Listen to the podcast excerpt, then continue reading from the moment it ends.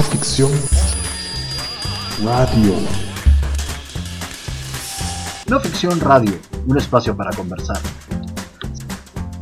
¿Qué tal amigos de No Ficción Radio? Mi nombre es Alejandro Pérez y les doy la bienvenida a la segunda edición de este podcast. Para nosotros es la tercera semana de mayo, para ustedes depende de cuándo les aparezca en redes y de cuándo decidan reproducirnos.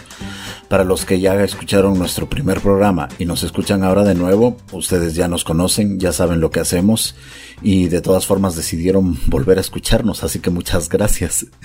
No, pero ya en serio, y muchas gracias, nos alegra que les haya gustado y bueno, para los que no lo han escuchado todavía, eh, lo pueden encontrar en nuestra página. Está muy interesante, yo lo recomiendo. Es más, si yo fuera ustedes al terminar este episodio, me iría a buscar el otro inmediatamente. Lo encuentran en www.no-ficción.com. Ese ficción va sin tilde y no es por falta de ortografía, es, es que es una dirección internet y bueno, eso ustedes ya lo saben. Así que pasamos directamente a darle la bienvenida a nuestros invitados de hoy, que son nuevamente Osvaldo J. Hernández y Carolina Gamazo. Ambos son periodistas de no ficción y vienen a hablarnos hoy de unos temas relacionados con esta situación que estamos viviendo. ¿Qué tal estás, Osvaldo? Bien, bien, acá en cuarentena, encerrado aquí, este, pues disposiciones de dos días, nada se puede hacer. Sí, a todos nos está tocando un poco así, ¿verdad? Eh, y a ti, Carol, ¿qué tal te ha ido? Eh, pues muy bien, eh, con este sol tan maravilloso de, este país. Ah, bueno, perfecto. Entonces, estamos en cuarentena, pero disfrutando de un día soleado. Aunque no podamos salir mucho a disfrutarlo. Pero bueno, con el tiempo ya saldremos, ¿verdad? Y como ya es costumbre, y es costumbre porque ya lo hicimos una vez, entonces ya quedó instalada la tradición, vamos a empezar recordando un acontecimiento ocurrido en estas fechas. Les cuento que el 17 de mayo de 1990, la Organización Mundial de la Salud decidió sacar de la CIE 9 a la homosexualidad. CIE 9 es la sigla para Clasificación Internacional de Enfermedades y es el sistema que utiliza la Organización Mundial de la Salud para identificar todas las enfermedades reconocidas por las ciencias médicas. Funciona como un material de referencia que ayuda a todas las áreas de la medicina y es un apoyo en la atención al paciente pero además es una herramienta básica para la investigación, pues todo su contenido es un punto de partida para futuros descubrimientos. Sin embargo, no deja de sorprender que haya sido hasta 1990 cuando se haya quitado de este listado de enfermedades a la homosexualidad. Miremos por ejemplo el caso de Freddie Mercury. Pasó solo un poco más de un año de su vida sin que se le considerara oficialmente un enfermo por su homosexualidad. Freddie Mercury. Freddie Mercury, el vocalista de Queen. Al final, él sí murió de una enfermedad que en esa época estaba muy relacionada, o mejor dicho, había una tendencia a relacionarla con la homosexualidad. Hablamos del SIDA. Pero con el paso del tiempo se ha comprendido, no solo médicamente, sino socialmente, que el VIH, el virus que provoca el SIDA, le puede dar a cualquier persona. Sin embargo, es posible que todavía en la actualidad haya personas que no se han enterado de esto ocurrido en 1990 y tal vez seguirán pensando que la homosexualidad es una enfermedad. ¿Cómo ves esto, Osvaldo? Bueno, es que la verdad es sorprendente que hace tan poquito tiempo se haya descategorizado como enfermedad la homosexualidad, no, no lo sabía, la verdad. O sea, uno mira, por ejemplo, acabamos de, de, ver la, la, película el año pasado de Freddie Mercury, su biografía, y todo esto no, no lo relacionas, ¿verdad? O sea, ese momento exacto cuando él pues asume su homosexualidad, lo estigmatizan, le da sida y todo esto, pero no tiene ese trasfondo que estás contando ahorita. No sabíamos que, que a pesar de que él estaba enfermo, o sea, catalogado como enfermo, ¿no? Eh, a, pesar del VIH y todo esto, estaba la OMS diciendo que esto era una enfermedad y bueno, hemos visto la lucha por los derechos y creo que se ha desestigmatizado bastante la, homosexualidad en sí. Claro, y sí, como lo mencionas Osvaldo, lo sorprendente es que médicamente todavía se le considerara de esa manera. Y bueno, yo no sé si será posible que todavía haya en estas clasificaciones enfermedades que en realidad no lo son, o tal vez hay enfermedades que aún no se consideran como tales a pesar de serlo. ¿Tú qué piensas de esto, Carol? Eh, yo de hecho creo que con la transexualidad habría que ver la OMS porque creo que hace muy, muy, muy poco fue que lo descatalogaron también como un trastorno mental Y yo me estaba acordando justo de la histeria que en el siglo XIX, en la época victoriana, como que era una enfermedad y una de cada cuatro mujeres tenía histeria y había como un montón de síntomas. Y conforme se fue avanzando como en la lucha por la igualdad de las mujeres y los hombres dejaron como de vernos como a seres inferiores, eh, la histeria también se terminó descatalogando como una enfermedad. Es verdad. Y vemos como que la tendencia siempre es con estas enfermedades psicológicas o psiquiátricas, que al final resultan no siendo enfermedades. Y claro, algo físico es más fácil de determinar, o por lo menos se trata de algo más tangible para su demostración científica, mientras que las enfermedades relacionadas con la psiquiatría o con la psicología tal vez requieran de un estudio al que aún no hemos llegado como sociedad o dentro por lo menos de nuestra comunidad científica. A mí lo que me llama la atención justamente es que eh, todas estas enfermedades se, descatalogan y se convierten en reclamos de derechos. Eso es como interesante también, ¿verdad? O sea, que mientras se clasifiquen como enfermedades, ni siquiera dan lugar a derechos básicos en muchos sentidos. Sí.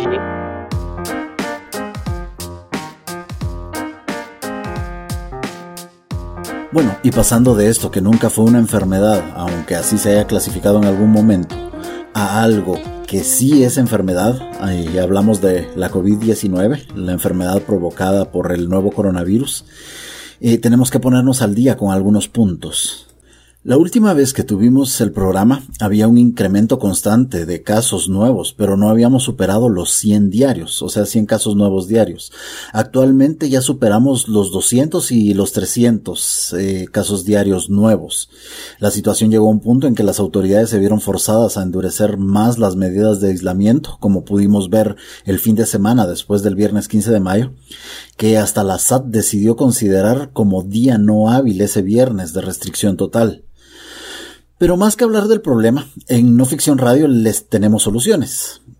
Y para nuestra sección de periodismo de soluciones, aquí está la aspirina de Carolina. Hola. Esto de la aspirina de Carolina, quizás eh, los oyentes nos podrían ayudar con un, nombre mejor para la Mientras tanto, nos quedaremos con las rimas que siempre funcionan. Eh, pues rima y es periodismo de soluciones, pues. Ajá, bueno, entonces como la semana pasada yo lo que quería hacer era volver a hablar de buenas noticias, eh, nuevamente teniendo en cuenta, como has dicho tú, que en Guatemala ya parece que los casos se están disparando, pero puede ser que pronto tengamos la solución. ¿Cuál creéis vosotros que sería la noticia más positiva con respecto al coronavirus? Pues para mí que ya la gente está saliendo de sus casas en algunos países que estaban completamente encerrados y que ya los niños están regresando a los colegios y a las escuelas, pero con medidas, claro, ¿no? O sea, porque están también viendo si hay un repunte, pero creo que esa es la noticia que yo he visto, pues ya hay calle, hay gente en la calle. Mm, yo lo que imagino como noticia más positiva posible sería que de repente el virus empezara a perder fuerza entre contagio y contagio y llegar a convertirse en algo completamente inofensivo. Pero tomando en cuenta que eso no es algo que pueda ocurrir en un corto plazo, creo que una vacuna sería una noticia bastante positiva al respecto. Efectivamente, eh, creo que la mejor noticia puede ser una vacuna. Y bueno, de hecho, una vacuna, Alejandro, haría lo que tú has dicho, que el virus se vuelva inofensivo. Eh, pues yo lo que os quería contar es que en Estados Unidos, un laboratorio de Estados Unidos que se llama Moderna y ha trabajado eh, asociado con los institutos de medicina de Estados Unidos, anunció que su vacuna ya ha dado resultados positivos probada en humanos. Resultados positivos quiere decir que las personas inoculadas con esta vacuna han presentado respuesta inmunológica muy alta de hecho incluso superior de las personas que ya han pasado la enfermedad. En humanos. En humanos. Esta vacuna también se ha probado en ratones y los ratones también se han curado de coronavirus. Pero entonces a mí me parece como bastante interesante entender cómo funciona esta vacuna. Y yo para ello quería iniciar nuevamente un viaje. No sé si os acordáis que la semana pasada eh, nos trasladamos a Singapur esta vez yo quería que nos trasladáramos, o más bien que nos adentráramos, es al interior del cuerpo humano. No sé a vosotros dos si os preferiríais ir a Singapur o al interior del cuerpo humano. a mí me interesa más así como el viaje adentro del cuerpo humano, como el viaje de que hace Ricky Morty adentro de un cadáver para ir a revisar órganos y, bueno, y conquistarlo. Pues yo me sentiría un poco parásito dentro del cuerpo humano, pero bueno, todo sea por el conocimiento. ¿Y dentro del cuerpo a dónde gustaría ir? ¿A dónde? Yo creo que me gustaría ir como al cerebro para ir a ver como las neuronas y todo eso de cómo se conecta la electricidad, pero me saldría un poco como la película de Inside Out de, de Disney, ¿no? Las emociones y quién controla más de eso. Eso me gustaría ver, lo que si furia controla mi cuerpo o, o tristeza. A mí me gustaría estar en el torrente sanguíneo y recorrer todo el cuerpo a través de la sangre, como ir en una balsa por rápidos. Como en toboganes. Sí, como toboganes, exacto. Toboganes de, sangre. Así tirándote por las venas. Uh. Pues este viaje, bueno, yo me imagino este viaje como la nave de Cosmos de la serie esta del universo, que es una nave que lo mismo te lleva a la galaxia de Andrómeda que al interior del cuerpo humano. Entonces yo me imagino que nos montamos en esta nave, nos hacemos muy pequeños y nos trasladamos al Parque de la Industria, al hospital de campaña. Como somos tan pequeñitos, no nos ve la seguridad y podemos entrar. Y dentro nos vamos a meter por la nariz de una persona contagiada con coronavirus. Como si fuéramos mocos. Una, pregunta, una pregunta. ¿Estamos adentro, adentro de una persona viva o de adentro de un cadáver? adentro de una persona viva, de una persona viva y que además no está en una ah. fase agónica. Ah, ah, ok, ok. Aunque quizás en una fase agónica nos encontraríamos a muchísimos más coronavirus, pero con uno nos basta. Entonces, estamos dentro de la nariz y nos vamos a meter a las mucosas nasales, que son las células que se ha descubierto que son las que más rápidamente propagan el coronavirus. Y ahí nos vamos a encontrar con un millón de coronavirus de nuestros amiguitos. Una, otra pregunta, otra pregunta, otra pregunta. ¿Vamos armados de alguna manera? ¿Llevamos escopetas, láseres o alguna cosa más allá de la nave en la que vamos? Nosotros vamos en, una nave blindada. Ah, va. Blindada por una capa de jabón. O sea, no vamos de cacería. Vamos a ver, entonces nos vamos, llegamos a uno de nuestros amiguitos COVID. COVID no, perdón, COVID es la enfermedad, uno de nuestros amiguitos SARS. Y nos vamos a hacer aún más pequeñitos y vamos a aterrizar en la superficie de un coronavirus. ¿Qué vemos en esta superficie? ¿Os acordáis cómo son los coronavirus? Eh, sí, con, como, con pincitas, con puntitos, o sea, como... Ajá. Como un poco punks, ¿no? Sí, este tiene como ojo. Son los punks del coronavirus. Eh, esta cresta del coronavirus son unas proteínas, y os acordaros muy bien de estas proteínas porque son la salvación de todos. Eh, esta proteína se llama spike, que es como espícula en español. Ah, una mm, espícula. proteína S. Es, el nombre de esta proteína es la proteína S. Entonces, estas proteínas son las que usan los coronavirus para engancharse en las células y entrar a ellas. ¿Y qué forma tiene una espícula? Mm, es un punk. Ah, claro, vendría siendo como la punta del mohawk. Ajá, son las yo me lo imagino como unas estacas. Y son ideológicamente anárquicos, como los punks. Pero bueno, estamos hablando de la espícula y de este laboratorio que no va a permitir el anarquismo vírico en el universo. ¿Qué ha hecho este laboratorio? Para crear su vacuna, lo que ha hecho es basarse en lo que digo, en esta proteína S. Entonces, en enero, no sé si os acordáis, el 11 de enero ya se descifró el genoma del coronavirus. Y lo que descubrieron es que cabal, eh, las estacas estas eran la proteína S. Entonces, este laboratorio lo que ha hecho ha sido decodificar esta proteína y a través de una molécula que se llama ARN mensajera 1237, esto es lo que se inocula en el cuerpo humano, esta molécula mensajera 1237 lo que hace es, es un, como un libro de instrucciones que hace que el cuerpo al entrar sea el que genere la proteína S y cuando las células de defensa ven que está esta proteína S, se dan cuenta de que es el virus y entonces la atacan y la neutralizan. Entonces, ¿cómo funciona esta vacuna? introduciendo como una traza del virus para que sea el cuerpo el que empiece a producir el virus y al mismo tiempo sea el cuerpo el que lo neutralice. Eso es lo que estamos buscando dentro del cuerpo. Es lo que estamos buscando ahí en el torrente con la navecita. Ajá, nosotros lo que queremos con esta navecita es ver en estas estacas y cómo funcionan. ¿Pero es 1237 o 1273? Mm, es 1273. Si he dicho 1237 es porque me he confundido. ARN 1273. Y de hecho este es el nombre de la vacuna que nos va a salvar a todos. Aunque hay otros cinco proyectos que también se están experimentando con humanos. Y esos no necesariamente también podrían ser alrededor de la espícula, sino que pueden ser otro tipo de vacuna el que se está desarrollando. Pero justamente yo lo que me he dado cuenta viendo estos estudios es que la mayor parte de ellos sí se centran, o sea, sí utilizan eh, la proteína S como la base de la vacuna. La vacuna que está experimentando la Universidad de Oxford a través del, con el Instituto Jenner, lo que utiliza es adenovirus de chimpancé. Porque resulta que el adenovirus de chimpancé es inofensivo en el ser humano, pero en su superficie también tiene la misma proteína. Porque, por ejemplo, está viendo que el mismo adenovirus de chimpancé es el que se utilizó con la vacuna del ébola e incluso con la, para experimentar vacuna para la hepatitis. Entonces, no lo sé.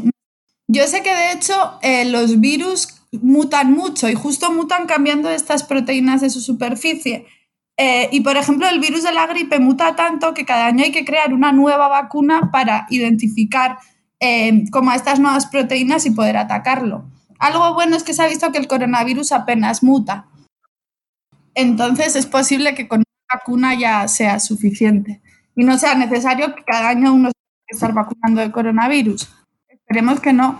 Entonces, como os decía, está esta vacuna de Inglaterra que ellos estaban bastante contentos pensando que iban a poder ser los primeros, pero finalmente se ha adelantado este laboratorio de Estados Unidos. En Inglaterra ya han experimentado también eh, su vacuna con unos primates y también se han curado que se llaman macaca mulata. Entonces, estos primates mulata también se han curado después de haber sido inyectados con la vacuna de la Universidad de Oxford. Son los monos Hakuna Matata. macaca mulata. Este instituto Jenner es, tiene el nombre de Edward Jenner. Él fue el primero que descubrió una vacuna que fue la de la viruela en 1789 y algo que me llama muchísimo la atención es que desde la vacuna de la viruela a la fecha actual solo se han aprobado 26 vacunas eh, para la especie humana. O sea, imaginaos, desde finales del siglo XVIII se han aprobado solo 26 vacunas y en un solo año de coronavirus ahora mismo ya hay cinco proyectos para una misma vacuna experimentando con humanos y hay otros 70 proyectos en fases preclínicas. Solo 26 vacunas en toda la historia de nosotros y en un solo año se han, yo creo que se han destinado más recursos que todos los que se habían destinado hasta ahora. De hecho, producir una vacuna es complejo, porque imaginaos el tiempo que llevan para la vacuna del SIDA y no lo han conseguido todavía. Y tengo entendido que influyen también las características genéticas del virus, que hay algunos que se pueden tratar por medio de vacuna y virus para los cuales lograr esto sería más complicado. Eh, es posible que esto tenga algo que ver, ¿no? tiene que ver con lo de la mutación. Parece que el virus del SIDA muta muchísimo. Es que estamos viendo una situación muy diferente a lo que hemos visto en el pasado. Este coronavirus vino a cambiar completamente la dinámica y también a poner una agenda urgente dentro de las ciencias médicas y de investigación. Efectivamente.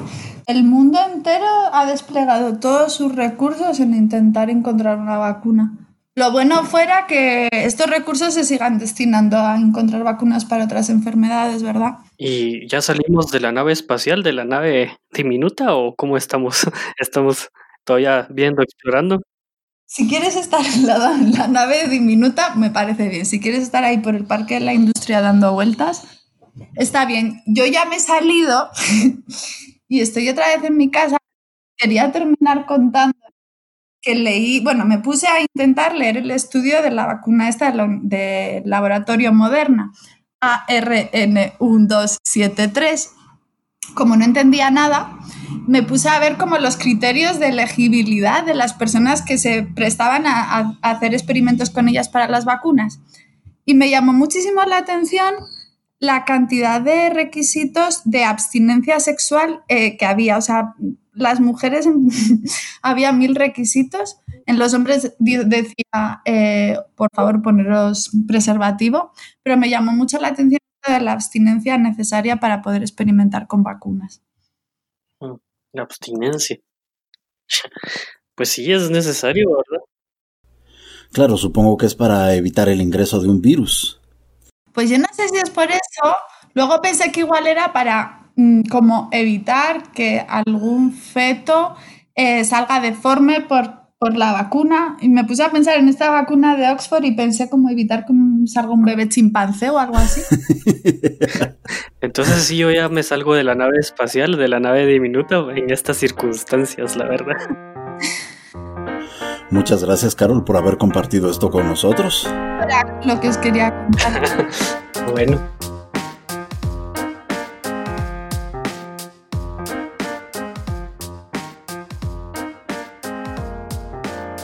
Ahora no sé si se acuerdan del episodio pasado y de cómo es que funciona la otra sección.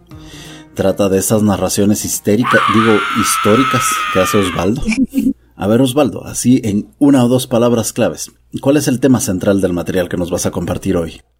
Bueno, para empezar, quiero ubicarlos a todos con esta canción.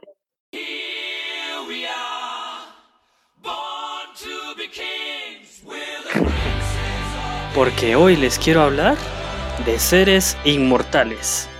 Bueno, entonces siendo así, damos paso a la nota de Osvaldo J. A ver, em, ¿cómo sería ser inmortal para ustedes, este, Carol, Alejandro? ¿Qué se les viene cuando piensan en inmortalidad? Mm, para mí, ser inmortal podría ser trascender por medio de la obra o del propio nombre algo así como Freddie Mercury, de quien hablamos hace un momento y que acabamos de oír cantando la canción con la que presentaste tu sección, él logró alcanzar un nivel de fama y reconocimiento que, aunque haya muerto hace ya casi 30 años, sigue siendo un referente cultural. Ajá, Carol, ¿tú pensás algo de la inmortalidad? Pues yo siempre que escucho a la gente que dice, ah, me gustaría ser inmortal, pienso que para mí sería absolutamente terrible. Ser inmortal creo que podría ser bueno en el sentido de que uno se puede equivocar ciento y un veces porque nunca se va a morir. Entonces puedes decir, ah, pues quiero esta vida dedicarme a, yo qué sé, a vagar por los campos. En la otra voy a intentar ser astronauta. Entonces, pues eso estaría muy bonito. Siento que uno se terminaría aburriendo. Imaginaros aburrido dos mil años. claro, si con una semana de cuarentena se está quejando mucha gente, imaginemos dos mil años. Ajá. bueno, y si les digo que hay otra especie de inmortalidad y que además, o sea, es real y que, y que existe ahora mismo que estamos hablando y que tiene que ver, es una inmortalidad que tiene que ver con el coronavirus. Pues créanlo, en este momento hay una persona a la que se le puede considerar inmortal en nuestros días. Y es una mujer y se llama Henrietta Lacks. Murió en 1951, pero sus células aún viven entre nosotros. O sea, imaginen esto, los laboratorios de todo el mundo están experimentando con Henrietta. Copian una y otra vez sus células, les colocan electricidad, las contagian de virus, las exponen a bacterias, la, ponen incluso con radioactividad. Y es más, en los últimos meses la han enfermado de COVID-19. Pero, pero, para entender esta inmortalidad que les estoy hablando, tenemos que remontarnos a 1951.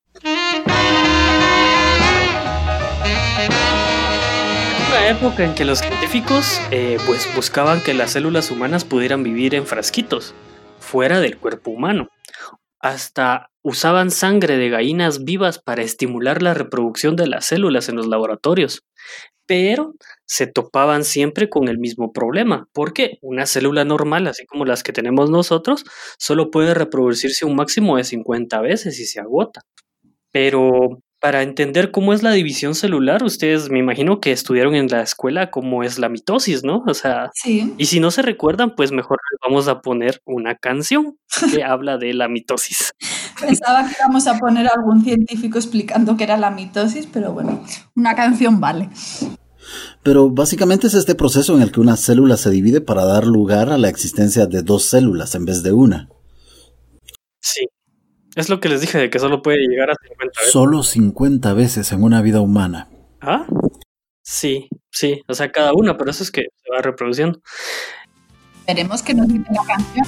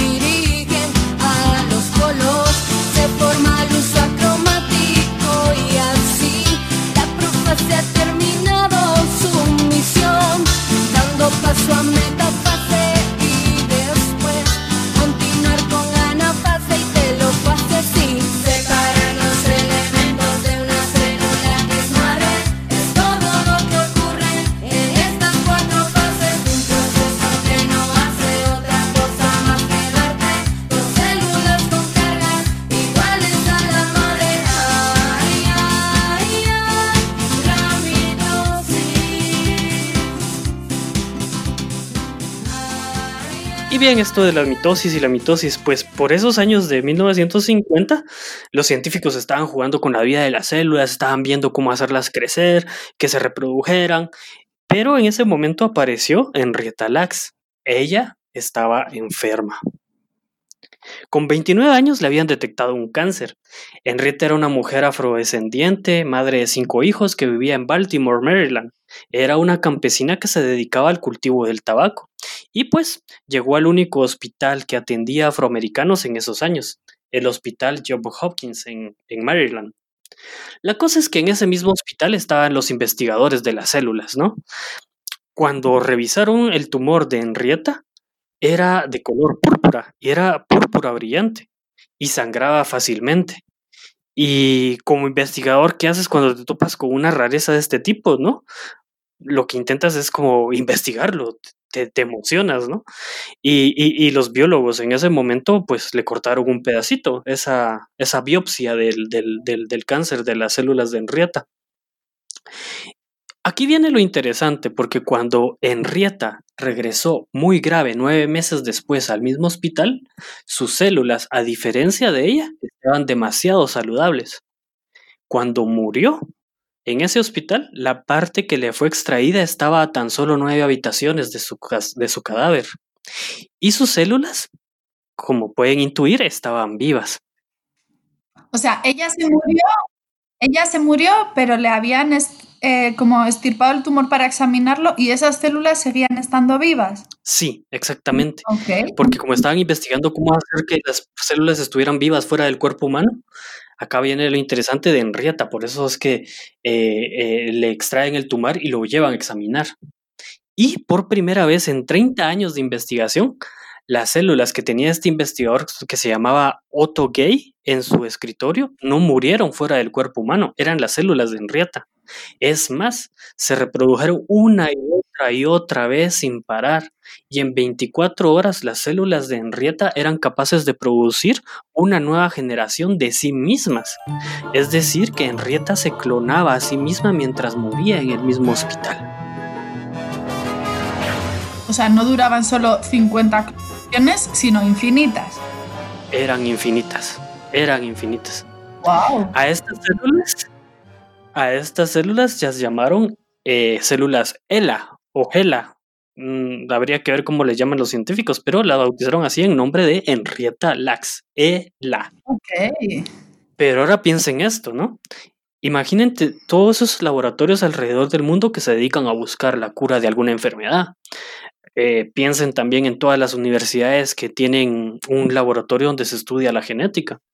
Y ahora también en todas las empresas farmacéuticas que, pues quiera que no, generan millones de dólares eh, de ganancia invirtiendo para curar el cáncer, el SIDA qué sé yo, las enfermedades. Y todos ellos, todos, los laboratorios, las farmacéuticas, las universidades necesitan materia prima para trabajar esos experimentos de los laboratorios. ¿Y de dónde creen que han sacado históricamente las células para todos estos experimentos? Mm, tengo una sospecha. Mm, ¿De Enrieta? Ajá. Es demasiado fuerte pensar que Enrieta vive en miles y miles de laboratorios alrededor del mundo de esta manera. Porque desde 1953 sus células han estado en circulación por todos los laboratorios del mundo, porque no mueren. Es, es como el único caso donde las células no solo se reproducen 50 veces, ¿verdad? Son infinitas, como hablábamos.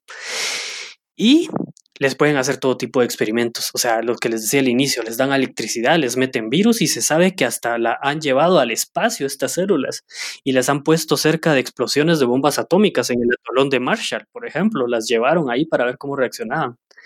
Y aquí viene lo interesante también, porque en este momento las células de Henrietta Lacks están siendo contaminadas por coronavirus. Bueno, como parte de la investigación. Y es de, hecho la vacuna de la poliomielitis se encontró gracias a las células ELA y eh, algunas de las vitaminas que se usan para combatir el SIDA también tuvieron que ver con las células ELA. El genoma humano también se codificó a partir de estas células en los laboratorios. De hecho, si ustedes buscan en Amazon, el precio de estas células oscilan entre 200 a 10 mil dólares. O sea, si tenés un laboratorio y querés experimentar, mandas a pedir tus células de Henrietta Lacks y las metes electricidad o lo que querrás y les metes virus y todo. A lo que voy, que me parece interesante es que ella está viva.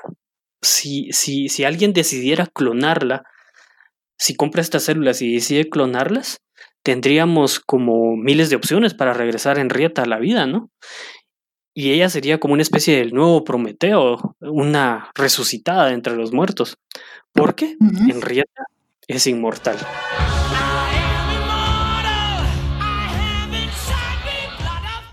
Qué fuerte. O sea, que podría haber como una invasión, una invasión de enrietas en el mundo, si hubiera una clonación de todas estas toneladas de células. O sea, imagínate, imagínate que regresa entre los muertos como estas distopías de, de zombies. o sea, no sé cómo sería ese mundo, ¿no? y no se han encontrado más personas con células inmortales. Sí, la cuestión es como que eh, al que voy a hacer el dilema ético de, de esto Em, recientemente, en años muy recientes, sí ya se ha encontrado, pero la cuestión es que principalmente a Henrietta Lacks cuando murió nunca le dijeron nada. No le dijeron que, le iban, que iban a usar sus células para experimentos. No sé qué harían ustedes si, si sus células son vendidas durante años después de su muerte, ¿no? Mm, después de mi muerte yo ya no haría nada.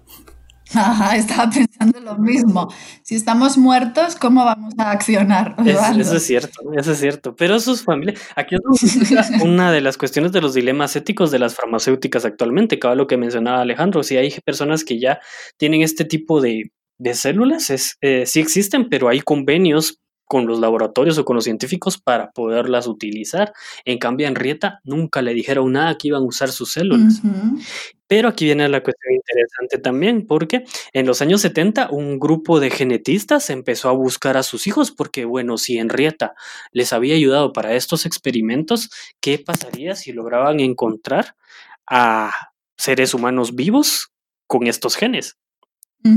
Y cuando los van a buscar, los, los, los, herederos o los hijos de Henrietta, se, o sea, se, imagínense el shock, el shock que se, se, tiene. O sea, que ustedes están experimentando con mi abuela durante todos estos años. Mm. O sea, que ustedes han ganado millones de dólares con las células de mi abuela y de mi mamá. O sea, ese shock fue demasiado fuerte, ¿no? y, y, saltaron, o sea, legalmente están tratando de, de reivindicar a su, a su abuela. Pero como dato concreto les cuento que hasta 2013 se han, está, está, esto ya está cuantificado científicamente, que se han publicado más de 70.000 artículos sobre estudios realizados a las células ELA, unas 300 investigaciones cada mes. Y se tiene el dato que los científicos han hecho crecer entre 20 y 50 toneladas de estas células en todo el planeta y existen unas 11.000 patentes en las que aparecen las células de Henrietta Lacks. En la actualidad se ha convertido en un negocio que mueve miles de millones de dólares, mientras tanto los descendientes de Henrietta, ya de la tercera generación, viven en pobreza. Hasta 1996 se reconoció la contribución de Henrietta Lacks a la medicina. Imagínense, tuvieron que pasar todos estos años para que alguien dijera, bueno, Henrietta sí nos ha ayudado, no, no son solo unas células X. Y el Congreso de Estados Unidos se pronunció e incluso en Atlanta se celebra el Día de Henrietta Lacks cada 11 de octubre de cada año. Claro, todo ha sido un proceso largo entre los herederos, entre las cortes de justicia, y su caso ha planteado el dilema ético de lo que hablábamos, la utilización de los tejidos humanos. Es un debate que no ha terminado de concluirse, no hay una especificación clara, aunque ya se pueden reclamar los derechos sobre tus células. Lo cierto es que Henrietta se considera, incluso entre científicos, que continúa viva entre nosotros. Está ahí en algún laboratorio del mundo, en algún experimento. Ahorita, infectada de coronavirus. Mm. Si te han vacunado de poliomielitis, es posible que parte de las células de Henrietta Lacks estén dentro de tus genes. Y si encuentran la cura de la COVID-19 es posible que Henrietta haya participado. Yo imagino así como que cuando desaparezca el mundo, este, exploten las bombas, vengan los extraterrestres, en algún laboratorio, las células de Henrietta van a estar reproduciéndose a sí mismas hasta el infinito. Porque ella es inmortal.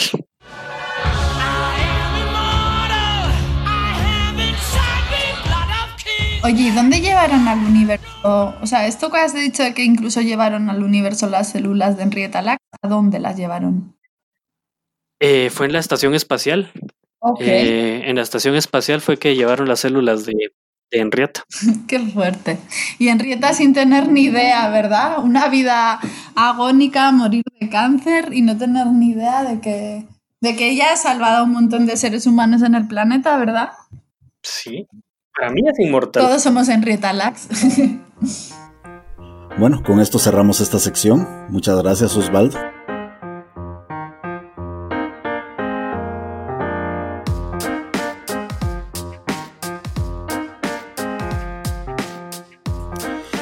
Y hemos llegado con esto al final de la segunda edición de nuestro podcast.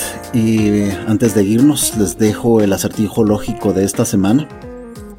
Y empieza así. Y un paciente recuperado se encuentra encerrado en la habitación de un hospital. ¿Está contaminado de coronavirus? Y no, no, no, no, no es por coronavirus. Eh, tuvo, tuvo un accidente. Eh, se cayó de la bicicleta. Pero bueno, se encuentra en la habitación de un hospital en la que hay dos puertas vigiladas por dos guardias.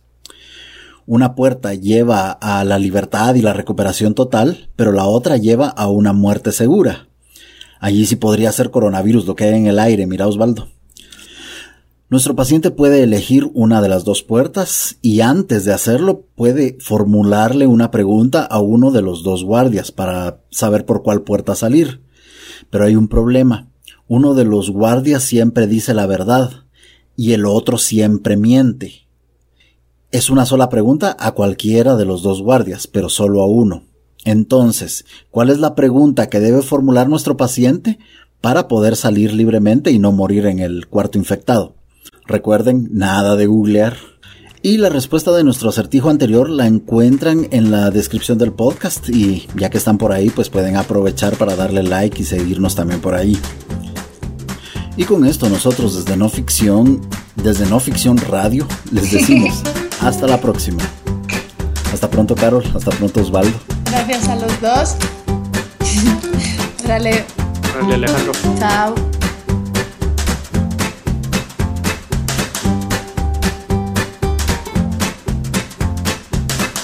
No Ficción Radio es el podcast de las historias reales, periodismo narrativo de investigación y datos desde Guatemala. Síguenos en nuestras redes sociales y todas las plataformas de podcast como arroba no ficción y en nuestra página www.noficción.com.